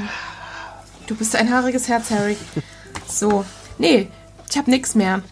Also können wir zum vierten, Babbity Rabbity und der gar keine Baumstumpf Ja, gehen. äh, ich Also, was mal, passiert? Ich versuch's mal kurz Soll- zu sagen. Es gibt einen König, der hat ähm, keinen Bock mehr auf, also der will quasi die alleinige Macht der Zauberer, Zauberei. Und ähm, macht deswegen, er hebt halt eine Armee aus, so eine Brigade aus Hexenjägern und äh, die haben halt ganz viele schwarze Hunde, die halt äh, alle Hexen jagen sollen und so. Gleichzeitig äh, lässt er aber so einen Aushang machen, dass er halt einen Lehrer braucht, der ihm quasi Hexerei beibringt. Natürlich äh, alle echten Hexer, die denken sich, Arschlecken, der will uns doch nur töten. Ähm, und gehen halt einfach nicht hin. Während halt ein, hier wird er als Scharlatan benannt, äh, der halt einfach die Gelegenheit beim Schopfe äh, fasst und sagt, ja geil, schlage ich jetzt ein bisschen Profit raus. Der kann halt gar nichts, geht aber hin und, und führt ihm so ein paar Zaubertricks vor, also so, ne, Kartentricks vermutlich oder so, oder hier den Daumen vom, von der Hand lösen, ne? Wie wir es so kennen. und lässt sich schön viel Kohle geben Genau. und Silber und Rubine, weil er das ja alles braucht für seine Zaubertricks. Genau, und verarscht ihn und geht dann aber auch in den Wald und knappt dann da zwei Äste ab, die er ihm dann quasi als Zauberstäbe ausgibt. Äh, ja, da wird er dann beobachtet von einer Waschfrau. Ähm, und ja, äh, die, er übt dann halt die ganze Zeit mit dem König und der König merkt aber, das bringt dir nichts und sagt dann, hier, morgen machen wir eine große Vorführung vor, vor dem ganzen Land. Wenn ich da nicht zaubern kann, dann wirst du geköpft. So, der ähm, Scharlatan merkt halt, dass die Waschfrau eine Hexe ist. Und ähm, erpresst sie im Prinzip und sagt, du hilfst mir morgen halt äh, dabei, also du hilfst ihm dabei, seine ganzen Sachen zu vollführen, damit er denkt, er kann wirklich zaubern. Und sie sagt, ja klar, mache ich. Aber wenn er sich irgendwas will, was ich nicht machen kann, dann kann ich da auch nichts zaubern. Und dann meint er, Alter, das kannst du doch. so nach dem Motto. Ja, dann kommt es halt zur Vorführung. Äh, er lässt erstmal. Was war denn das erste? Also, er, sie, sie machen halt ein paar Sachen. Äh, er lässt den Hut von der Frau verschwinden, dann lässt er ein Pferd fliegen, oder? Ja. Ähm, ja, er lässt, er lässt zuerst den Hut verschwinden, dann ein Pferd fliegen und das letzte klappt dann nicht. Genau, Genau, mehr macht genau. er gar nicht. Auch drei Dinge wieder. Ja, stimmt, da soll er nämlich, äh, was, was, was, was, was tot ist, soll er äh, wieder lebendig Einer machen. der Hunde ist tot. Genau, Einer der genau, schwarzen Hunde. Genau. Und dabei, also da versucht's die Hexe auch gar nicht und ja, der Scharlatan äh, sagt dann halt, oh shit. Und meint, hier da im Busch, da hinten, da ist äh, eine Hexe, die hat halt mit bösen Flüchen deinen Zauber blockiert. Die Hexe läuft halt weg. Ähm, und auf einmal, ähm, also die, genau, die, die wird dann verfolgt von, von diesen Hexenjägerhunden, äh, die dann auf einmal vor einem alten Baum Halt machen und den ankläffen und äh, der Scharlatan meint halt hier, die Alte ist, hat sich in den Baum verwandelt, komm, wir müssen den fällen, damit sie tot ist. Dann machen sie das und äh, auf einmal kommt halt ein Gackern aus diesem Baumstumpf ähm, und die Hexe redet halt weiter und sagt hier, hahaha, äh, man kann eine Hexe nicht einfach so töten, indem man sie in zwei hackt und wenn ihr mir nicht glaubt, dann probiert's doch einfach bei eurem Großzauberer. Der Hauptmann der Wache will das dann halt oft probieren. Äh, jetzt muss ich gerade selber gucken. Klappt dann allerdings äh, nicht, weil sich der Scharlatan sofort hinkniet und fleht. Oh nein, nein. Ja, stimmt, er gesteht Ich habe alles. das alles nur erfunden und der kommt dann natürlich in den Kerker. Der arme Typ. Und die, ja. Der König fragt dann, ähm, oh Gott, was soll er jetzt, was soll er jetzt tun, ne? Äh, warte mal, ich muss auch mal gucken. Der Scharlatan gesteht das alles. Der König ähm, sagt dann irgendwie zu dem, zu dem Baumstumpf irgendwie irgendwas. Der Baumstumpf meint, du bist jetzt verflucht, weil du mich hier zerhackt hast. Wer eine Hexe zerhackt, der spürt jetzt jeden Hieb, den er irgendwie einer Hexe oder einem Zauberer versetzt, selber ganz schmerzhaft. Und da sagt der König sofort, er will eine Proklamation aussprechen, dass jetzt Hexen und Zauberer geschützt werden. Und Babbity verlangt dann auch noch, dass sie entschädigt wird mit einer Statue, die errichtet werden soll. König verspricht, dass das alles gemacht wird und aus Gold eine große Statue hinkommt und zieht dann mit seinem Gefolge ab. Und was dann keiner mehr vom Hofstaat sieht, ist, dass aus dem Baumstumpf ein kicherndes altes Häschen gehüpft kommt mit einem Zauberstab zwischen den Zähnen und das hoppelt dann weg. Und seitdem steht eine goldene Statue auf dem Baumstumpf von der Waschfrau. Und es gibt keine Hexenverfolgung mehr in dem Königreich. Ja, damit haben wir quasi das erste Mal einen Animagus präsentiert bekommen in diesem Märchen. Genau. Ja. Äh, gewieft. Gewieft. Die alte. Sehr gewieft. In den Anmerkungen sagt Dumbledore, das ist so die realistischste Geschichte von Beadle. Mhm. Seiner Einschätzung nach. Und viele Zaubererkinder haben wohl mit der Geschichte zum ersten Mal gelernt, dass Tote mit Magie nicht wieder zurückgebracht werden können. Das finde ich auch ganz schön, dass du da so ja. eine typische Sache, die in der Zaubererwelt normal ist, Kindern dann durch so ein Märchen halt erstmal beibringen musst. Und es ist auch die erste literarische Erwähnung des Animagus, so wie das in den Anmerkungen beschrieben wird. Und er erklärt ja. halt auch nochmal, dass es ein ganz kleiner Teil ist und dass es ein Unterschied ist, wenn Leute sich so, also mit anderen Zaubern in Tiere verwandeln können. Das können sie ja auch. Mit aber ja. den Unterschied, dass wenn man sich so in Tier verwandelt, dann ist man quasi dieses Tier und muss von jemand anderem zurückverwandelt werden.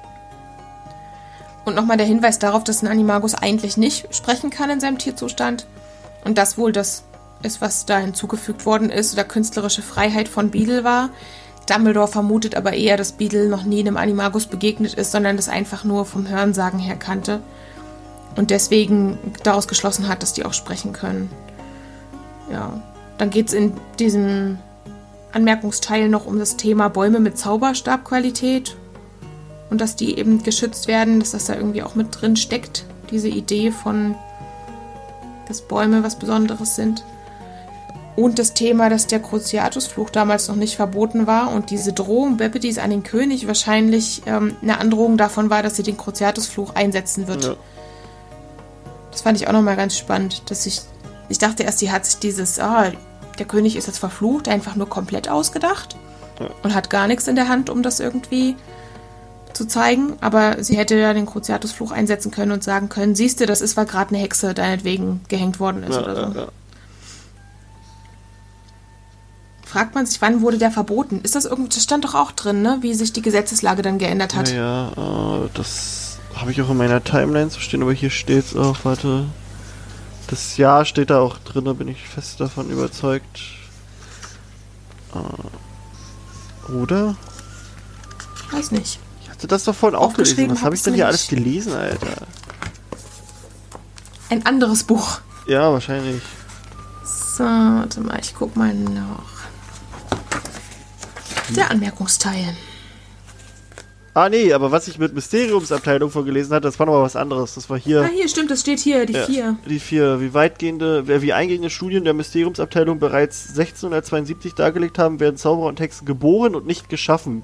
Auch wenn die wilde Fähigkeit zu zaubern gelegentlich bei Personen von offenbar nicht magischer Abstammung auftritt, in Klammern, obwohl mehrere spätere Studien darauf hingewiesen haben, dass es im Stammbaum irgendwo eine Hexe oder einen Zauberer gegeben haben muss, können Muggel nicht zaubern.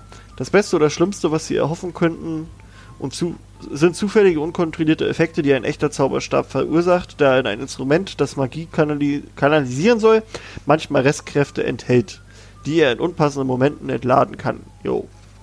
Okay. Ich bin aber auch der Meinung, dass spannend, das, das ist. ja, ja. Dass ich das hier dass mit dem. Dass es da Studien auch gegeben hat, finde ich auch witzig. Also, ah, hier, ganz unten. 1717. Quasi am Ende von den, von den Dingern. Von, ah, ja. von da steht's. Hier, ja. Wurden die als unverzeihlich... Die Flüche Cruciatus, Imperius und Avada Kedavra wurden 1717 als unverzeihlich eingestuft und ihre Verwendung wurde unter strengste Strafe gestellt. Ba, ba, ba. Naja. Kann man machen, ne? Ich hätte dem Ministerium nicht zugetraut, irgendwelche Studien für irgendwas zu erheben. Hm. Ich finde das witzig, dass das hier so drin steht, als ob du gerade wirklich äh, ja, die machen ja einen ernsthaften Text liest. aber die machen ja in der Mysteriumsabteilung eigentlich nichts anderes. Da geht es ja, ja nur ums Wissen. Aber trotzdem ist für mich das, das, ganze Ministerium irgendwie so ein Schuppen, der nichts auf die Reihe kriegt. Also ja, zumindest nach, wenn man die Bücher, die sieben Originalbücher ja, sich so zu Herzen nimmt, dann denkt man schon, was ist denn das für ein Scheißverein? Ja, na und die Mysteriumsabteilung, die ist halt so ein bisschen wie, die machen ihr eigenes Ding. Die Ach haben so. mit dem anderen Rest nichts zu tun. Die werden zwar finanziert mit ja. von dem Rest, das weiß ja aber auch keiner, eigentlich was wollen die, die mit den anderen nichts zu tun haben. Ja. Kennt man jemanden, der da arbeitet? eine einzige Person war das in den Büchern, aber das war irgendwie so ein 0815 Charakter, glaube ich. Hm. Quasi, wo Harry äh, erkennt. Was war das? Ich glaube, das ist der, der dann auch in, im, im St. Mungo von dieser äh, Teufelsschlinge gekillt wird. Ups. Weil die Kann Todesser da reinkommen wollten und so. Ja, ja. Aber ja. Viele Lücken. Ja. Ja, ich finde den Namen komisch. Babbity, Rabbity, aber okay. Naja, weil dieses hat. Äh, Babbity ist auch ein komischer.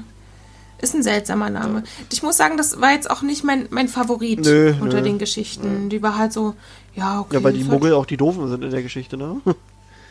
Ja, das hat mich ein bisschen erstaunt, dass das in den Anmerkungen nicht nochmal mit ähm, thematisiert worden ist, weil das muss ja was gewesen sein, was den klassischen Reinblüterfamilien, die da auch Wert drauf legen, sehr in die Hand gespielt hat, so eine Geschichte. Also das wäre ja für die mega cool gewesen, so der dumme König, der es nicht auf die Reihe kriegt und der am Ende eben auch als der Gelackmeierte dasteht. Und der dumme Typ, der sich versucht hat, als Zauberer auszugeben und dann im Kerker landet und so, dass das jetzt nicht besonders, nochmal als besonders beliebt hier betont worden ist, wundert mich ehrlich gesagt. Das ist auch so eine Geschichte, die, glaube ich, Lucius Malfoy gefallen hat. Ja. Definitiv. Und Das Märchen von den drei Brüdern, oder? Ja, das ist das letzte im Buch. Was wir auch alle kennen werden. Also, da brauchen wir eigentlich nicht viel zu sagen, oder? Nee, also, da braucht man die Zusammenfassung nicht äh, machen. Das kennt ja jeder aus den. Das kennt ihr alle. Also wer das nicht kennt, müsste noch mal den siebten Band in die Hand nehmen oder einfach den äh, Film anmachen. Ja. Da wird's ja alles genauso erzählt, wie es eigentlich auch in dem Buch hier drin steht. Mhm. Mir haben sich da so ein paar Fragen aufgetan. Also ich habe erstmal gedacht, ein Zauberstab, der bei jedem Duell zum Sieg verhilft, das ist ja das, was er sich wünscht. Der eine Bruder. Ja. Trifft es bei dem Elderstab tatsächlich zu, nach allem, was wir wissen? Dass der bei jedem Duell zum Sieg verholfen hat? Ja, wir müssen auch nochmal daran denken, dass es ja quasi das hier auch nur ein Märchen ist und dass ja nochmal andere Sachen sind, also Unterschiede zum, ich sag mal, echten Leben sind, weißt du? Sagt Dumbledore ja selbst auch nochmal im siebten Band, dass die Realität da nochmal ein bisschen anders aussieht. Dass Also wir haben in der Fiktion hier nochmal eine Fiktion, ja? Genau, ne, weil das ist ja nur die Legende davon und Dumbledore sagt ja selbst auch, dass die Brüder sich die Gegenstände selbst wahrscheinlich gemacht haben, weil sie so begabte Zau äh, Zau Zauberer waren. So. Ja, stimmt, ja. Und deswegen, ähm, ich denke mal, der Elderstab, der soll einfach nur so un unfassbar mächtig sein. Ich Also- finde auch die Theorie ganz cool, dass der einfach, ähm, also diese Idee davon, dass ein Zauberstab äh, sich bestimmte Gepflogenheiten von seinem Besitzer aneignet und die übernimmt und diese Gewohnheiten auch nicht mehr ablegen kann. Und wenn man den halt aus zweiter Hand Ja. bekommt, den Zauberstab, dass er nicht unbedingt auf einen selber passt. Ja. Das heißt aber auch für einen Zauberstab, der besonders fähigen, weisen, mächtigen Zauberern oder Hexen gehört hat, dass du natürlich davon profitieren kannst. Und das ist ja auch die Idee, was bei dem Elderstab wahrscheinlich passiert ist, ne? dass das wirklich immer in Hände von sehr fähigen Leuten gegeben worden ist, der nie zerstört oder mitbeerdigt worden ist und dadurch einfach eine unfassbare Weisheit und Fähigkeit äh, gespeichert hat, die dem Besitzer zugutekommt. Ja. Da fällt mir auch gerade noch ein, äh, zu dem, hier, dass quasi, wenn man den aus zweiter Hand kriegt, dass der sich nicht so gut anfühlt. Das äh, sieht man auch bei Heiligtümer des Todes. Äh, als Harrys Zauberstab zerbricht, taucht ja dann Ron Mhm. Auf und ein, hat ja auch ja. einen geklauten Zauberstab dabei, den er ja Harry gibt. Und Harry sagt halt auch die ganze Zeit, dass er sich irgendwie wie ein Fremdkörper anfühlt. So und Ja, dass seine Zauber alle schwächer sind und so. Und dann hat er aber Malfoys Zauberstab, den er ja quasi mehr, ich sag mal, Im im. Duell, also ne, er hat ihn ja, Ja. rechtmäßig erworben. Und der fühlt sich in seiner Hand richtig an und macht auch alles, was er soll. Das ist halt so, Mhm. das zeigt das nochmal. Das heißt, wenn du einen, wenn du den Elderstab im Duell erwirbst und der auch wirklich nur fähigen und krassen Zauberern gehört hat, Dann dann hast du- du eigentlich wirklich was ganz schön Mächtiges wahrscheinlich Ja, am Start. klar. Klar, also und ich das glaube, ist, denke ich, die, das einzige Geheimnis hinter dem Ding. ja. Der äh, Dumbledore erzählt in der Anmerkung ja auch, dass ähm, Elderbaum oder was er da sagt, nicht unbedingt beliebt ist bei Zauberstabmachern. ja. Das ist gar nicht so das super Material, um einen guten Zauberstab zu machen. Also damit hat es nichts zu tun.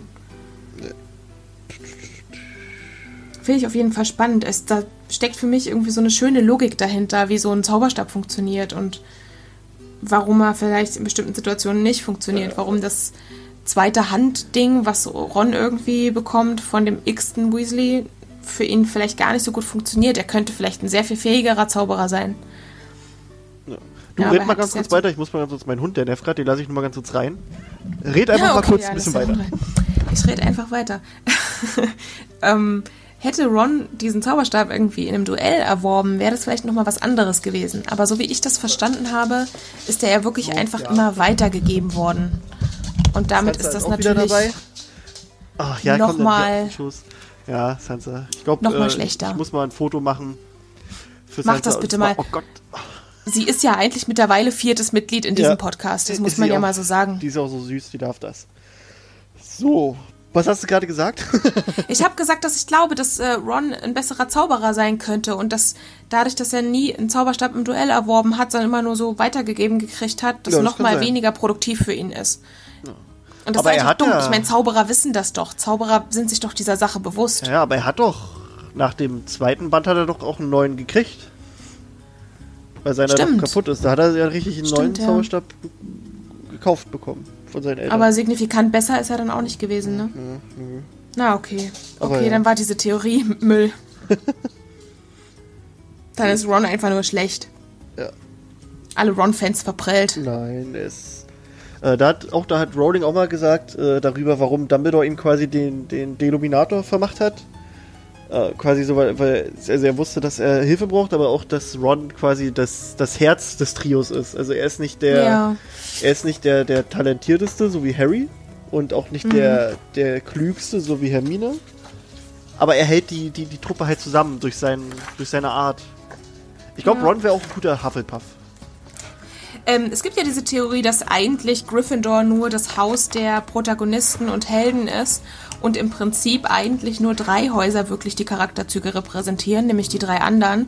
Gryffindor wurde nur dazu geschaffen, um quasi die Helden zu fusionieren und diese Geschichte erzählen zu können. Genau. ja. Und eigentlich hast du mit Hermine eine Ravenclaw-Repräsentation, ja. mit Ron einen Hufflepuff und mit Harry ganz deutlich einen Slytherin. So. Hm. Das äh, sehe ich da auch so. Ron ist definitiv ein super Hufflepuff. So von der Wobei Art her. Harry so dieses, na klar, der wäre ja auch fast nach Slytherin gekommen. Ja, aber das ist auch nur wegen dem, dem Seelenteil von Voldemort in ihm drin. Na, nur ist das so? Ja. Also dieses, also er hat hatte, definitiv Ambitionen. Das hatte Rowling mal so erklärt, dass äh, quasi der, der sprechende Hut ihn deswegen nach, nach Slytherin packen wollte, weil er halt See den Seelenteil hat von Voldemort und den hat er gespürt. Aber von seinen Charakterzügen her, also gerade dieses echte, was der Hut auch über Slytherin sagt, ne, dass du dort echte Freunde finden kannst. Ja, das, das ist halt auch so ein Ding, Fall. die findest du ja auch in Hufflepuff. Diese, oder diese Ambitionen, die er hat, das ist ja auch so ein, also Harry ja. will zu großen Sachen. Ja, aber der hinauf, ist halt auch, ist der klar. ist aber auch loyal und er ist auch trotzdem irgendwie klug. Also ich finde, auf den trifft Ja, das sind die zu. aber alle drei. Das ja, sind die alle drei. Aber auf ihn trifft. Loyal sind die alle. Ja, aber auf ihn trifft, finde ich, auch alles zu. Ja, aber Ravenclaw schlau ist er nicht. Das nee. sehen wir auch, als er versucht, das Diadem zu finden. Hat aber er schon ist, Probleme. Aber er ist treu bis zum Tod eigentlich. Also ist er auch ein Hufflepuff. Ja, auch. Also das ist irgendwie, ich weiß auch nicht. Hm. das ist halt nicht so einfach mit diesen Schubladen, nee. aber die Repräsentation bei Hermine und Ron finde ich ziemlich klar. Ja, ja, ja, definitiv. Das ist schon Hufflepuff und Ravenclaw. Er ist halt, als Hauptcharakter wäre es ja auch ein bisschen krass, wenn er super flach wäre. Der muss ja ein bisschen mehrdimensionaler sein, um irgendwie interessant sein zu können. Das ist schon okay. Ja, sassy. sassy Harry. Naja. Ja. Was habe ich noch gefunden in den Anmerkungen? Weißt du, was ich geil fand? Die Bauernregeln und Horoskope für ja. Zauberstabhölzer. Das ist so geil. Äh, dieses ist von Stechpalme ihr Stab und seiner Eichen müssen beide vor törichter Hochzeit weichen. Und jetzt ist es halt, Harrys Zauberstab ist aus Stechpalme und Voldemorts ist aus, aus, äh, aus, na, aus Eiche, bin ich der Meinung. Na, dann weißt du, warum das nicht geklappt hat mit der großen Liebe bei den beiden. Daran lag's. Ich schau mal gerade auch, Mann, Sansa, ja, du bist ein ganz feiner Hund. Ja, du bist ein ganz feiner. Doch, oder aus Eiche? Aus Eiche oder, oder, oder nee, Eibe. Okay, dann doch nicht. Aus Eibe. Eibe. Klingt ja ähnlich. Wir haben ja auch noch, wir haben ja auch noch so Charakterzüge, je ja. nach Zauberstabholz. Die Vogelbeere schwatzt, die Kastanie dröhnt, die Esche ist stur, die Haselnuss stöhnt. Das ist so doof. Habe ich sehr gelacht.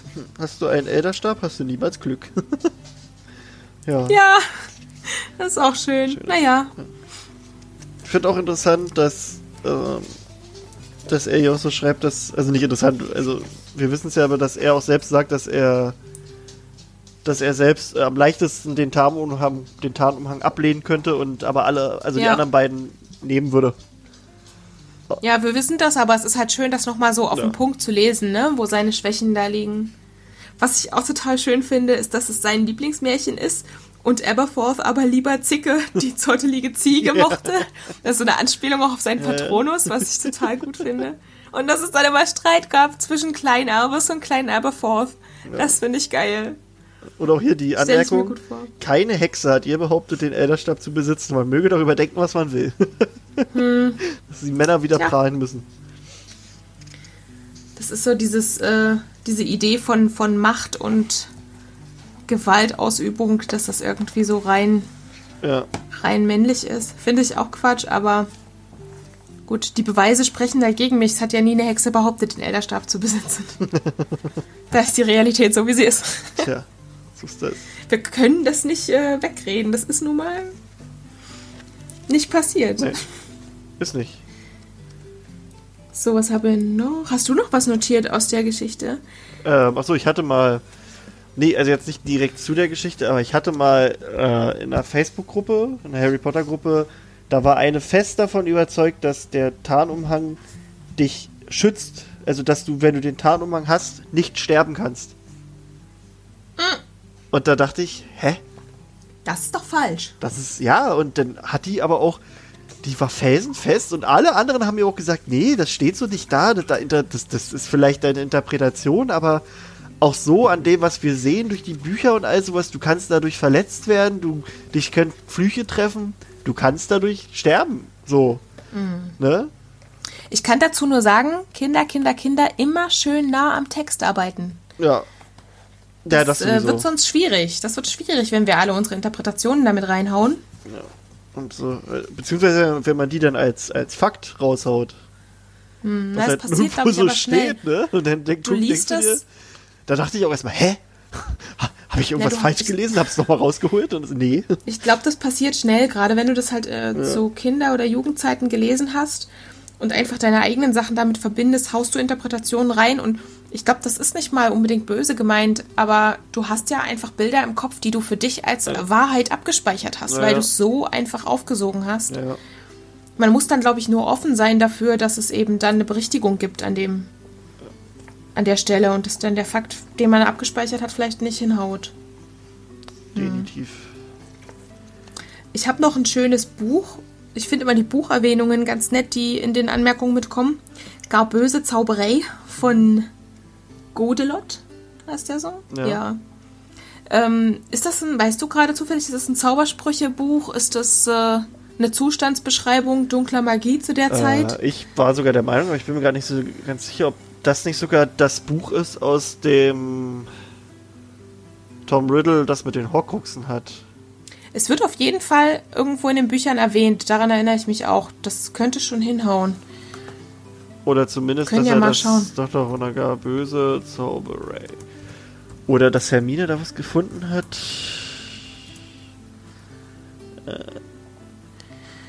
Wir ja, gucken doch, doch. mal. Ich glaube sogar, ich glaube sogar.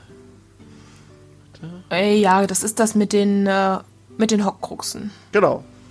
Genau, Als genau, Hermine genau. dieses und andere Bücher während des sechsten Schuljahres nach Horcruxen durchsuchte, fand sie das da drin.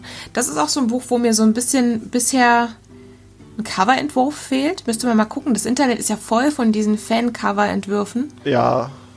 Da gibt's halt auch Aber echt da habe ich bisher noch keins Shit. gesehen. Gibt's richtig gute Sachen, ey. Äh, da kommen wir auch gleich mal zu einer Idee von mir. ähm, Oh ja. ich finde das übelst geil. Also ich habe halt so die Idee, dass ähm, ich hätte Lust auf eine eigene, auf eine eigene quasi Hogwarts Bücherei oder Zauberbücherei, wo wir, also wie soll ich, quasi, ich habe ein, ein Regal bei mir zu Hause oder ich hätte jetzt in dieser Idee und das sind halt alles die Bücher, die wir aus den aus den Filmen und aus der Buchreihe kennen. Also die, die Lockhart-Bücher, die Schulbücher und so. Halt, weil da, die gibt's ja alle als Cover und die man vielleicht entweder so lässt, wie sie sind, weil einfach als Deko ins Regal stellen oder vielleicht sogar füllen mit. Das finde ich richtig geil. Ne? Es gibt ja Bücher, wo man das auch wirklich super machen kann. Also Ja, es gibt ja. Bücher, wo nicht so viel an Kanonfakten bekannt ist.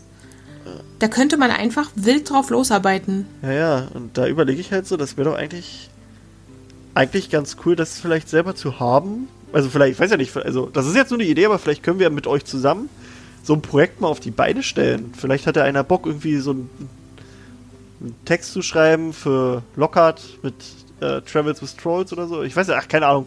Wir können ja die Idee hier mal reifen lassen. Mhm. In unserem Podcast. Ich denke, Lockhart, Lockhart ist ein guter Anfang für so Ja, eine Sache, das- denn das erstens haben so wir nicht so machen. viele, genau, wir haben nicht so viele Sachen, die jetzt Rahmenbedingungen geben, an die man sich halten muss, weil das, was er selber erzählt, auch nicht großartig auf Fakten beruhen kann. Wir wissen ja, dass er ein Hochstapler ist. Und wir haben mit ihm jemanden, aus dessen Perspektive man, glaube ich, einen sehr schönen, gut lesbaren, humoristischen Text schreiben kann, Ja. der einfach nur so ein bisschen angereichert ist mit Fakten aus der Zaubererwelt, wie bestimmten Zaubern, die er angeblich benutzt hat bei seinen Heldentaten oder so. Ich glaube, das könnte ein schönes Projekt werden. Ja, definitiv. Nee, ich also, Also wenn sich da, Es gibt ja auch die, diese Hogwarts Library Notebooks, wo quasi äh, hier das mit quasi das vom Halbblutprinz mit drin ist und noch ein paar andere Sachen. Warte mal, ich hab's auch jetzt hier. Hogwarts Library. Auch hier History of Magic. Und auch Fantastic Beasts. Also zum Beispiel Fantastic Beasts oder Beetle den Baden, das ist ja einfach. Das könnte man ja einfach selbst per Hand reinfüllen. So, weißt du? Die Texte. ähm, ich weiß jetzt gerade nicht, was du meinst, weil die gibt's ja schon. Ja, ja, aber, aber das sind dann quasi auch die, die Cover, wie sie quasi in den im Film drin zu sehen sind, weißt du? Ach so, das meinst du. Das meine ich. Also hier, da gibt's ja, ja, das die, ist nicht schwer. die Märchen von Beadle den Baden. Gibt's da ja auch schick und so. Das ah, mal gucken. Wer hat eine Idee? Oder Ich finde es noch spannender, History? tatsächlich diese, Schreib diese Schreibprojekte in Angriff zu nehmen, wo man dann tatsächlich vielleicht die Chance hat, auch mit Leuten, die da Bock drauf haben, Ja, das zu teilen. Also ich wollte schon immer mal die Lockhart-Bücher lesen. Ich glaube, ich würde mich wegkrümeln, wenn das jemand gut schreibt. So. Ach, da hätte ich sogar Bock drauf. Wäre nur die Sache, hätte auch das, das äh, gut zu, zu binden, weißt du, als Buch zu binden. Das ist, glaube ich, auch nicht so das Problem, wenn man mit jemandem quatscht, der, der weiß, wie es geht. Also da gibt es, glaube ich, viele Leute, die sowas zumindest Ja. hobbymäßig schon mal gemacht haben. Es ist halt teuer, sich das Equipment anzuschaffen selber. Mhm. Wenn du selber Hardcover-Bindungen machen willst. Aber ich glaube, es gibt eine Menge Leute, die sowas ganz gut können. Vielleicht hören welche davon zu. Ja, Zufällig. wäre doch groovy. Das wäre schön. Dann, Vielleicht können wir äh, ja mal was machen, um uns einfach mal. Können wir mal für, für spätere Sachen in Angriff nehmen. Also ich habe ja auch meine Harry Potter Timeline, an der ich ja arbeite und äh, das will ich ja zum Beispiel auch einmal für mich selber als History of Magic rausbringen. Einfach, dass ich es im Regal habe, weil das ist ja quasi die Geschichte. Ja. Das, das wäre schon cool. Na, mal gucken. Na, die coolen Cover dazu hast du ja überall. Ja, na, locker. Mal gucken. Mal gucken. Ich habe hier gerade das Gilderoy Lockhart Travels with Trolls. Das ist geil, ne? Das. Das Cover ist sehr schön. Naja. Ja. allem, ich frage mich, hat er irgendwo mal was darüber verloren, was er in dieser Zeit gemacht hat? Nee, ne? Eigentlich nichts. Dann könnte man ja wirklich. Da kannst du alles machen, was du willst. Geil. Ja. Schön, schön. Schön, schön, schön. Ich gucke auch gerade nach diesem böse Zauberei, ob es da ein englisches Cover gibt, aber ich finde das nicht. Selber gestalten. Ja, kann ich ja. Nee, kann ich Vielleicht hört ja jemand zu. Der ist gar, das ist alles outsourcen. nicht. Oder wenn ich hier. Doch, Tatsache, also es, es gibt das, aber nicht als. als. Äh, so als Druckding, weißt du? Das wird mich Ja, ist ja auch keines von den großen Bekannten bisher. Ne? Die anderen werden, glaube ich, einfach ein bisschen populärer gemacht, so in den Büchern. Und das wird halt einmal erwähnt. Nee, das sind aber auch ganz viele so selbstgemachte Dinger. Aber cool. Naja. Cool, cool, cool. Ist auf jeden Fall eine schöne Sache, sowas. Also großen Respekt auch für alle, die solche Sachen als Notizbuchvarianten und so rausbringen. Das sieht immer total gut aus. ja, die, also echt. Ich habe da bis jetzt echt nur geile Sachen gesehen. Also, Also ich kann ja mal gucken, ob ich vielleicht mal anfange mit irgendwie so ein Shit zu füllen und dann können wir mal gucken, ob wir da selbst mal irgendwie was Cooles machen. Ich hab Bock. mhm. ich hätte auch Bock drauf. Ich glaube, gerade Lockhart-Sachen schreiben sich schnell runter. Ja, ey. Äh, zauberische Ich. ich glaube, das wäre einfach halt so die ganze Zeit nur so, ein- so, so ein Abgesang auf einen selber. Ja. Das halte ich noch für am schwersten, weil ich glaube, dass es als relativ umfangreich auch beschrieben wird. Das heißt, da hast du zumindest eine ungefähre Vorgabe, dass das ein ganz schöner Wälzer sein muss und man muss noch mal gucken. Im zweiten Band gibt es ja diesen, äh, dieses Pop-Quiz in der Klasse, wo er 20 Fragen quer durch seine Bücher stellt. Dass ja. man dann auch sicher geht, dass man die Sachen, wie zum Beispiel die Lieblingsfarbe Lila, wird, glaube ich, in dem Buch erwähnt, wo er gegen ja. die Todesfee einfach kämpft, so einen ganzen dass sowas Wiki, dann auch drin ist. So einen ganzen Wiki-Artikel einfach quasi als Buchform machen. Ja. Das musst du natürlich auch mal gut mit einbinden, ne? Was, was ist die Lieblingsfarbe und was isst man gerne und welche Blume mag man besonders gern? Also der ist ja da wirklich auch in seinen Büchern, glaube ich, sehr ausschweifend bezüglich irgendwelcher persönlichen Informationen, die einfach keinen interessieren. Ja. Das gehört dann schon mit rein. De definitiv. Ich guck grad, ich habe hier irgendwie so eine Internetseite gefunden, aber die, die ist ganz komisch. Okay. Die heißt Your Props, also so Movie Props, aber irgendwie. Der zeigt mir das denn auch mit so Bildern von dem Buch, wie das aussieht, aber irgendwie nichts von wegen, was das damit jetzt auf sich hat oder so. Komisch. Wir können da ja nochmal recherchieren, wenn ja, wir. Ja, ist ja egal. wenn wir Zeit und Lust haben und mal gucken, vielleicht finden wir ja doch was. Oder es findet jemand anders was und äh, schickt uns einen Link. Na, Man Logo. weiß ja auch nicht alles. Na, Logo. Ah, ja. Na gut, ähm, hast du sonst noch eine Kleinigkeit? Ähm, ich habe noch ein paar letzte Worte. Oh. Na dann ähm, würde ich mal sagen, für die nächste Folge nehmen wir uns die Puffs vor, ne? Yay! Können wir da ein bisschen raiden und äh, da freue ich mich sehr drüber. Und wer kann, der kann sich das ja gerne selbst auch noch angucken bis dahin und äh, könnt uns ja sagen, wie ihr das, was ihr davon haltet, von den Puffs. Auf jeden Fall, lasst uns das mal wissen. Ja, äh, in diesem Fall unsere Jeannette hat wieder letzte Worte. Danke, Christian. Ich habe auf jeden Fall letzte Worte für euch. Und die, ihr kennt es ja mittlerweile schon, vielleicht hört auch jemand jetzt das erste Mal zu, deshalb mache ich noch mal eine kurze Bemerkung dazu. Ihr bekommt von mir jetzt Worte, die ein Charakter in den Büchern 1 bis 7 gesagt hat, entweder kurz bevor er stirbt und danach sagt er nichts mehr, oder bevor er in den Büchern einfach nicht mehr auftaucht mit einer eigenen Zeile, in der er spricht. Also müsst ihr mal überlegen, ob da jemand gestorben ist oder ob dann einfach jemand nicht mehr auftaucht. Heute ist es ein bisschen einfach. Die letzten Worte sind Harry Potter. Oh. Ja, die Fans wissen Bescheid. Ja. Na gut. Schön. In diesem Sinne. Es war mir eine Freude. Ja, mir auch. Mir auch mit für unseren Exkurs hier in die magische Märchenwelt. Mein ja. Hund, der wedelt auch gerade mit dem Schwanz und will gekuschelt werden. Mache ich dann mal gleich. Sansa hat's auch gefallen. Ja, Sansa gefällt das immer. Schön. Gut. Na dann. In diesem Sinne wünschen wir euch eine schöne Woche oder ja doch, eine schöne Woche. Auf Wiedersehen. Auf Wiedersehen.